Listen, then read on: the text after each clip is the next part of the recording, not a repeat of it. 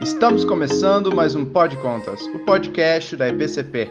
Para mais conteúdo sobre gestão pública, finanças públicas, prestação de contas e outros temas relevantes, nos acompanhe pelas redes sociais, no Instagram em epcp.tcesp e no YouTube, no canal da Escola Paulista de Contas Públicas. Até lá! Olá, sejam bem-vindos ao Pod Contas, o podcast da Escola Paulista de Contas Públicas, a EPCP. Eu sou Maurício Bento e hoje nós recebemos Gerson Ferreira dos Santos. O Gerson é natural de Rancharia, do interior paulista. Ele é bacharel em Direito, advogado e funcionário público. Ele atuou em diversas áreas nesse setor de licitações e contratos, no município de Rancharia. Ele foi pregoeiro, presidente do, da Comissão de Licitação e ele também é pós-graduado em Direito Público, Direito Civil, Processo Civil. Gerson, muito obrigado por topar conversar conosco.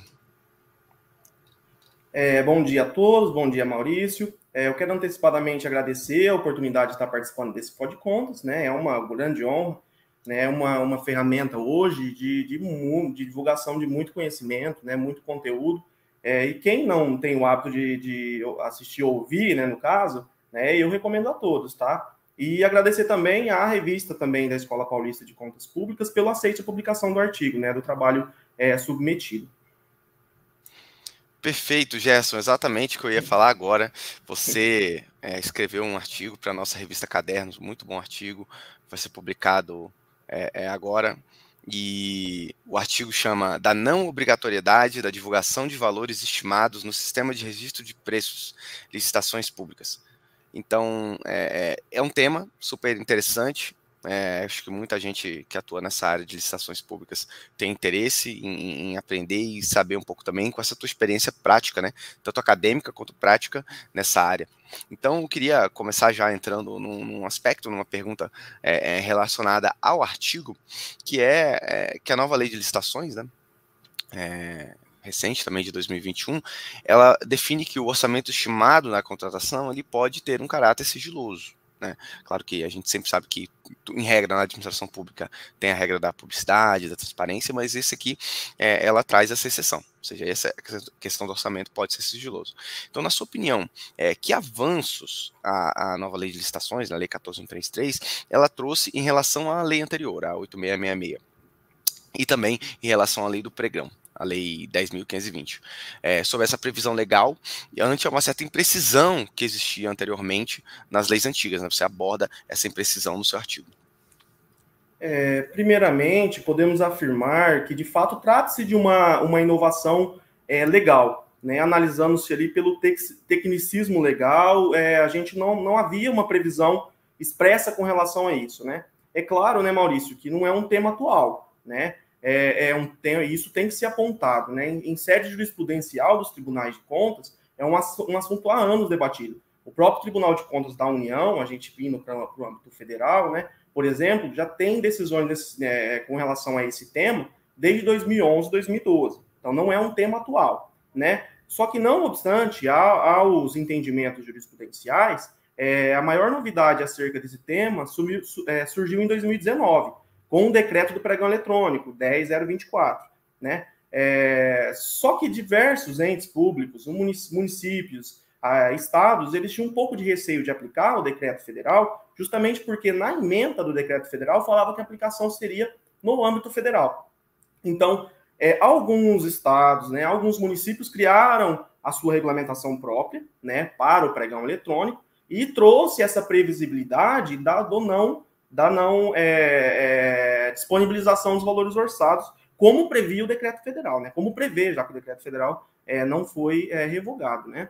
É justamente por isso que eu digo que é uma, uma inovação é, quanto à técnica legal e de âmbito, âmbito geral, porque a gente só, tá, só fala em lei propriamente dita, trazendo essa previsibilidade com a nova lei de licitações. Então, até a, a publicação da nova lei de licitações, a gente não via é, de forma expressa é, essa, essa possibilidade da não divulgação. Tínhamos, como reitero, né, repito, é, tínhamos essa previsão no decreto federal do pregão eletrônico, mas na nem lei propriamente dita a gente não tinha. Então, digamos que é sim, de fato, uma inovação, assim como diversos outros pontos que a gente vê hoje né, na nova lei de licitações, aquele rol muito grande né, de comissões, de, de, agentes públicos, a não segregação, a, a, o, a, o, princípio da segregação de funções, que agora é expresso na legislação. Então, hoje a gente vê um, um, um, rol muito grande de inovações que foram trazidas pela nova lei.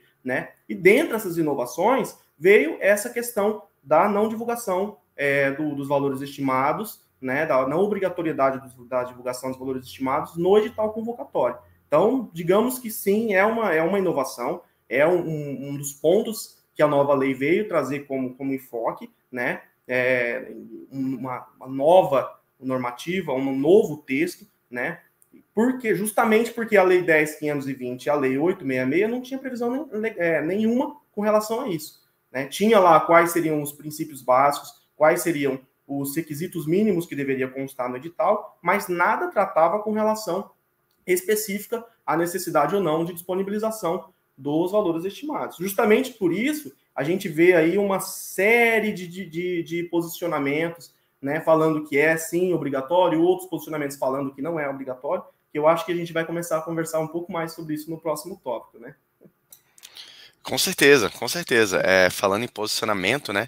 É, porque justamente se há alguma, algum tipo de imprecisão legal, é, muitas uhum. vezes é, é, isso acaba sendo, sendo decidido pela jurisprudência, né? E nesse âmbito administrativo de licitações, a jurisprudência do, dos tribunais de contas é, é, é muito é, são centrais, né? Essas, decisões aí é, pelo Brasil. E, e, e, muitos tribunais de contas já tinham trazido algum entendimento, já estavam meio que solidificando algum entendimento sobre isso, de que no pregão, é, no sistema de registro de preços, não era obrigatória a divulgação dos preços unitários no edital né? E, ou seja, não era obrigatório, não era um critério né, de aceitabilidade uhum. das propostas. É, porque se entendia que, nesse caso, é, é, era, isso prejudicava né, a, a, o processo licitatório. Então, eu queria ouvir é, é, de você um pouco sobre isso. É, como, como que fica essa questão para você? Então, assim, ó, como eu tratei assim de forma bem, bem específica no, na, na, pesquisa, né, é, havia uma certa é, controvérsia acerca da obrigatoriedade ou não da divulgação dos valores estimados, é, é, e sendo este um conteúdo já discutido há anos pela doutrina, pela, pela jurisprudência dos tribunais de contas, né, em seus julgados, né. É, então, eu, eu entendo que hoje, hoje, né, como a gente tem a previsão legal, a expressa previsão legal nesse sentido, né? Eu entendo que a, o, o, o, município, os estados, até a União, ela, ela pode né, é, deixar de fornecer os valores estimados, né? E detalhe, desde que preenchidos os requisitos legais. A lei traz alguns requisitos e que esses requisitos eles devem ser preenchidos, né? É, exatamente. Acho que, de certa forma, é, isso, a, a Lei 14133 re resolveu um pouco essa, uhum. essa, essa discussão, né? E trazendo já esses critérios de forma mais explícita, né? Regulando de maneira maneira mais clara. É, mas, mas muitas vezes também, né, a gente, é, ao se fixarem os preços máximos, né, pra, balizados para análise do, das propostas, é, surge um dilema, que a gente estava até conversando aqui internamente, né, que a, a, proposta inicial, muitas vezes, ela é orçada é, é a proposta acima de, do valor orçado deveria ser desclassificada, ou isso só deveria ocorrer após o encerramento da etapa dos lances, né? Então, isso, isso é um debate, né? Então, é, a lei, por exemplo, a lei do pregão, a lei 10.520, ela autoriza a negociação direta com os licitantes. Então, é, é, se você desclassificar antes, é, você não gera essa, essa, esse debate depois, né? Então, é, é, como você vê aí essa questão, esse, esse dilema aí? É, Maurício, esse é um dos problemas que eu ainda vejo que vai ter muita discussão no âmbito do, do, do, de, dos, dos julgados do Tribunal de Contas, né? É, o questionamento é bem simples, vamos dizer assim, né? É, uma vez fixados valores máximos ou, ou é, é, critérios de aceitabilidade, seria um caso de os valores que as propostas iniciais for, for, serem é, automaticamente desclassificados por estarem acima daquele valor orçado ou haveria necessidade de abrir margem à negociação, né? É, o questionamento ele não é simples, em especial quando a gente considera o texto da Lei 10.520, como você já preconizou aí de forma breve, que autoriza a expressa negociação direta com o licitante.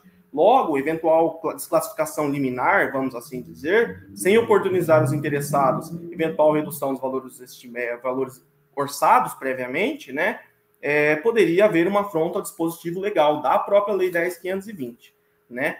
É, inclusive, não somente a Lei 10.520, mas também a Lei da Micro e Pequena Empresa, a Lei Complementar 123. Por que, que eu entendo isso? Porque a lei complementar ela traz uma série de benefícios à, lei, à, à micro e pequena empresa e ao microempreendedor individual, é, inclusive quando se fala na é, contratação, né, lá na assinatura do contrato. Tem o prazo para regularização fiscal, tem uma série de coisas que a gente não via até então na Lei 10.520, né, que é a lei do pregão. Né? E, e, esse intuito negocial que a gente via na Lei 8666 e também da Lei 10520, ela foi trazida, foi mantida na nova Lei de Licitações.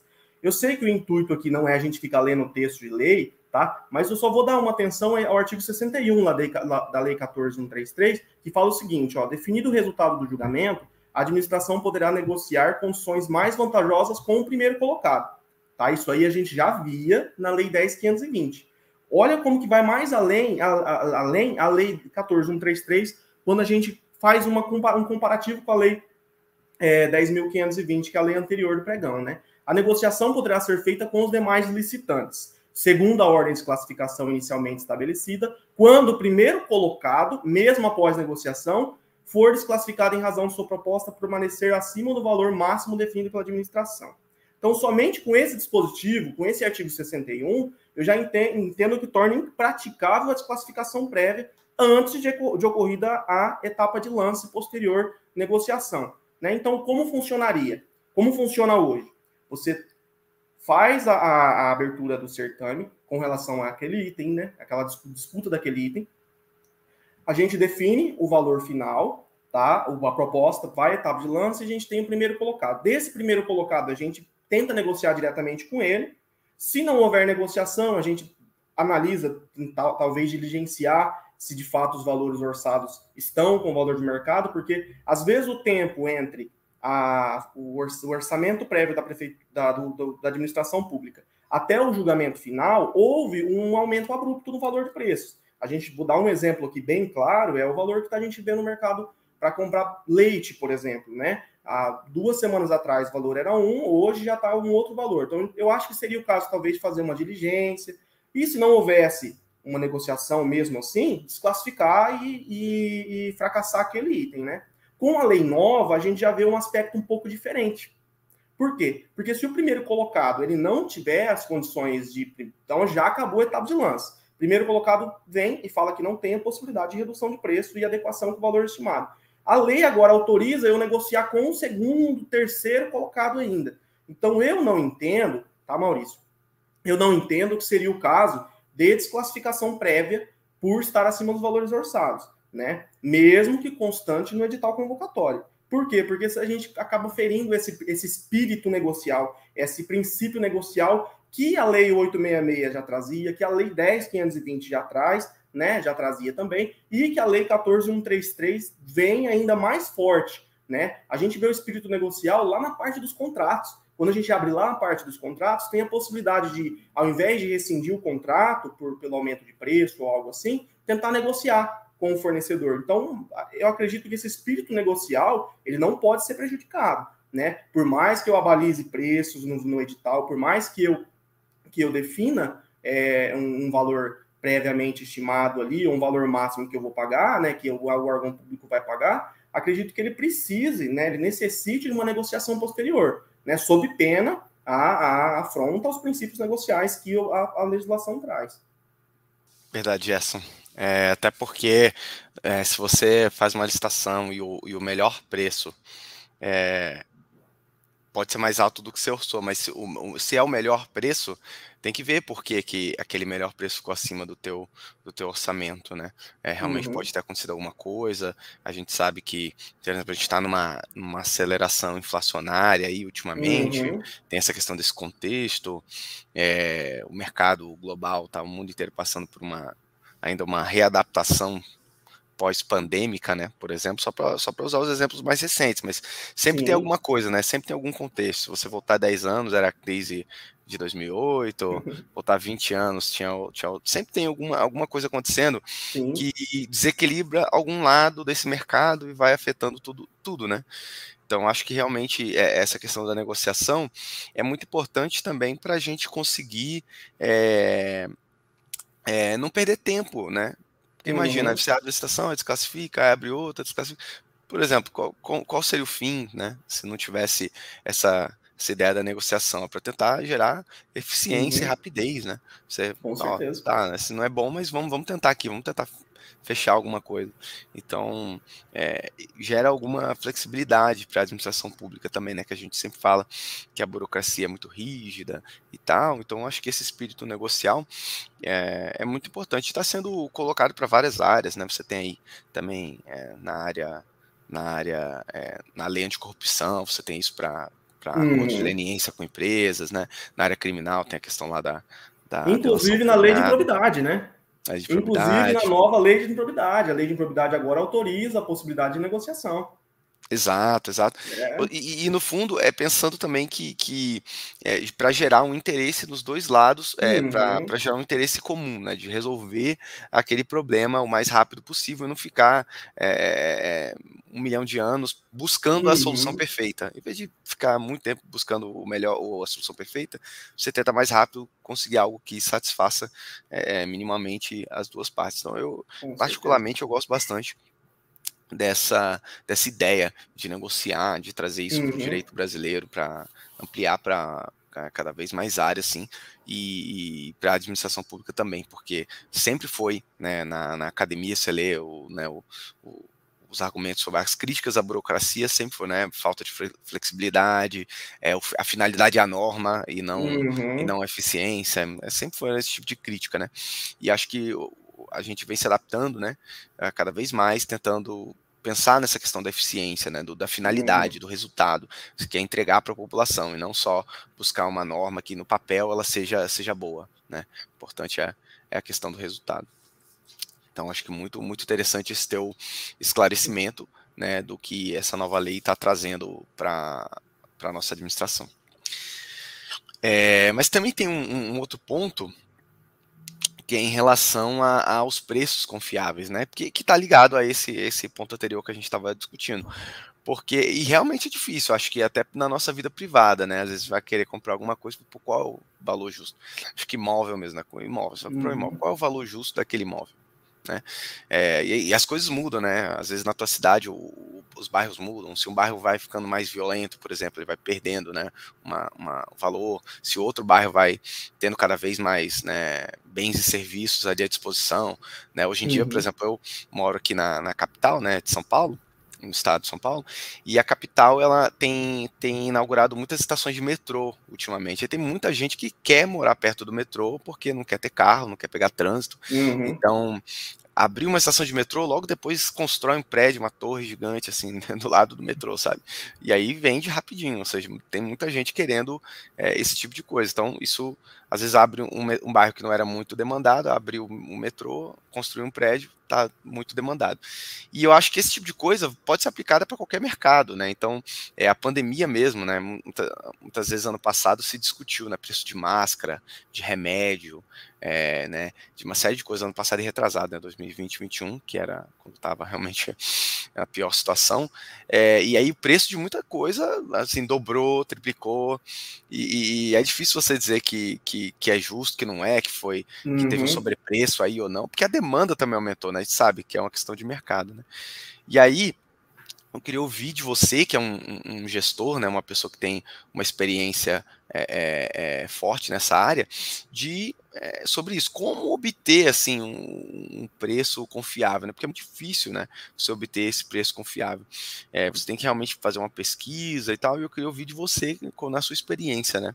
Como essa questão pode ser enfrentada aí pelos administradores públicos. É, Maurício, eu acredito que ainda é uma das grandes dificuldades que os administradores públicos possuem, né? Por aqueles que trabalham diretamente no setor de compras, licitação financeira, que se trata né, da, da obtenção de valores estimados que de fato refletem né, a realidade do mercado local e regional. Né? E isso acaba gerando, a gente não pode negar, algumas vezes uma, algumas estimativas, alguns valores estimados é, inflacionados, né? A gente não pode falar que todos são, mas às vezes um ou outra orçado ali acaba fugindo um pouco do parâmetro de mercado, né? É, essa dificuldade a gente já consegue ver ali é, sendo um pouco afastada, de forma gradativa, vagarosa, não é um negócio que vai ser rápido, não é uma coisa que vai ser resolvida rápido, mas através da tecnologia, né? A gente consegue ver aí alguns exemplos, são as bolsas eletrônicas de preço. Né? Hoje, atualmente, a gente tem algumas já disponíveis que são efetivas, são boas para a gente conseguir, talvez, oferir o mais próximo possível do valor de mercado. Né? Hoje, a gente tem aqui no estado de São Paulo, eu não sei se eu posso citar, mas eu vou citar, tá? A BEC, né? um exemplo, a BEC ele possui um, um sistema, é, não somente um sistema de, de portal de preço, mas também um sistema de compra eletrônico disponibilizado pela BEC, tá? Temos também os portais governamentais, o portal de, de, de, de, compras do governo federal, além de outros não, não governamentais, né? O Licitações E do Banco do Brasil, é, o portal de compras da Caixa e dentre diversos outros, né?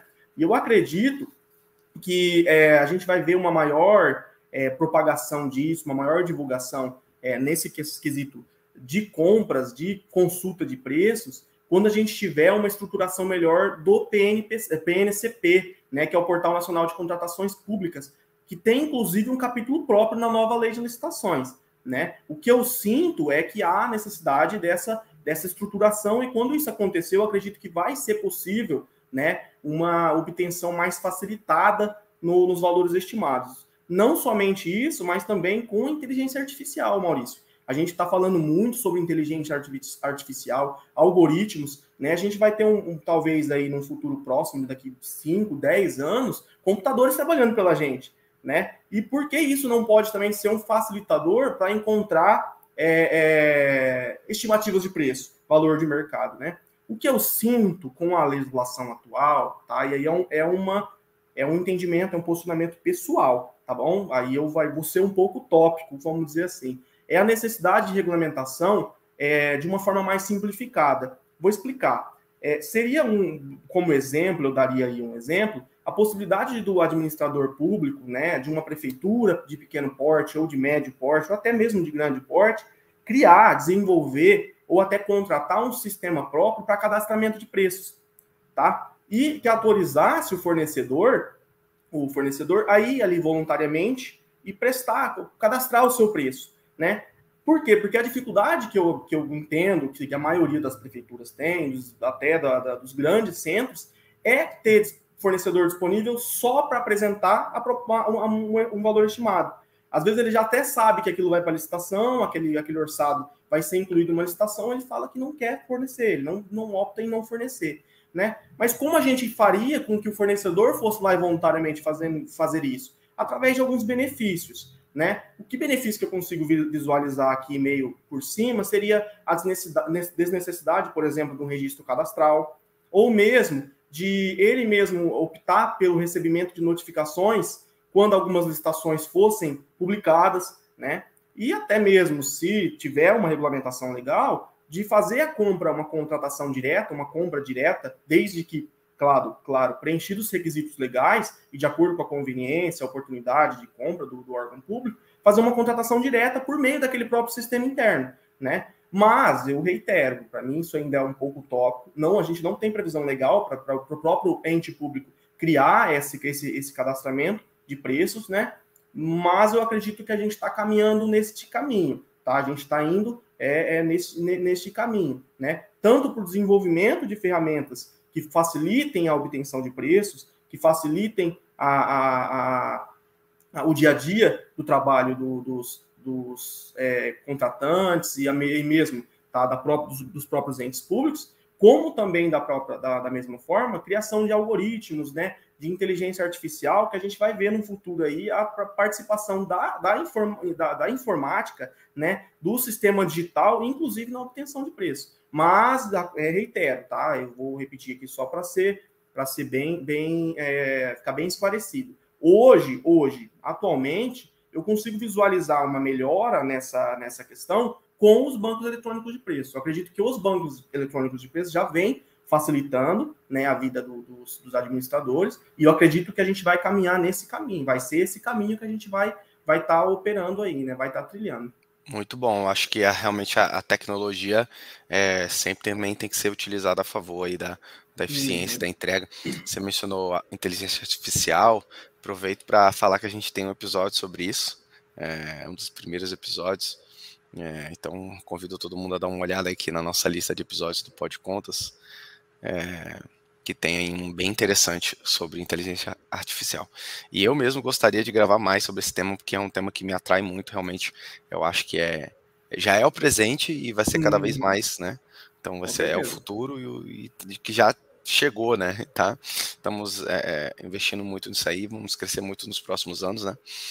E realmente vai ajudar muito em todas as áreas, especialmente nessa área de, de gestão, né? Da gestão pública. Então, é, Gerson, é, é esses eram os pontos que eu queria trazer aqui para a nossa conversa. É, quero agradecer muito novamente a sua presença.